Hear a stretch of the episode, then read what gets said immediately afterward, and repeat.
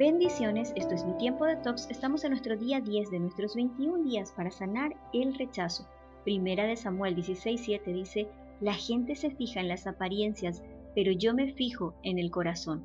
Jueces 11 nos narra la historia de un hombre llamado Jefté, un guerrero de Galaad, hijo de una prostituta y de un hombre llamado Galaad. La esposa de Galaad tenía varios hijos, quienes cuando crecieron no aceptaron a Jefté y lo echaron del territorio diciéndole, tú no recibirás ninguna parte de la herencia de nuestro padre porque eres hijo de una prostituta. Así que Jefté se alejó de sus hermanos y fue a vivir a la región de Top, tierra de vagos, ociosos y gente rechazada.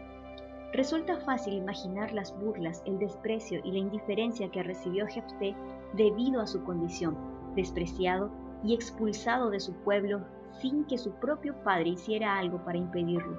Sin embargo, Pasado un tiempo, las autoridades de Galaad fueron a buscarlo para que los defendiera de los amonitas, y a pesar del dolor y las heridas que pudieron haber renacido en ese encuentro, Jefté no permitió que el deseo de venganza o la falsa dignidad lo contaminen y detengan el propósito que Dios estableció sobre su vida.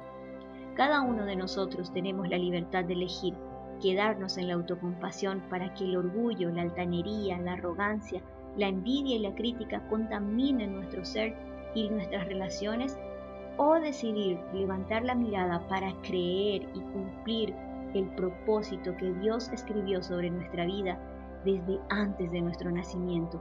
Me impresiona Jefté, quien desde la tierra de los rechazados llegaba a Galaad como un guerrero valiente para liberar a su pueblo.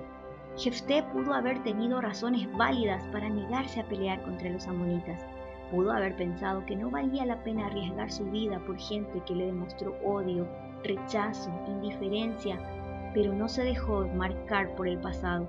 Jefté no solo fue aceptado como anciano en la ciudad que lo rechazó, sino que fue nombrado jefe de ellos, figurando además en la lista de los grandes hombres de la fe. Piensa que evitar exponernos a situaciones positivas por temor al fracaso o al rechazo puede bloquear las mejores oportunidades y logros de nuestra vida. Vayamos a una pausa para respirar.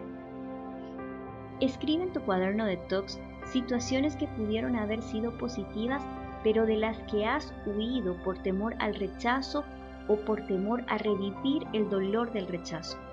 Examina. De la lista mencionada, ¿notaste algún patrón de comportamiento peligroso en tu vida? ¿Cuál? Reflexiona. ¿Permites que el temor al rechazo empañe las virtudes que Dios depositó en ti? Reemplaza. De manera progresiva, enfrenta aquellas situaciones que deseas evitar por temor al rechazo. Comienza por aquello que te genere poca ansiedad y luego va subiendo de nivel. Y recuerda Filipenses 4:13, todo lo puedo en Cristo que me fortalece.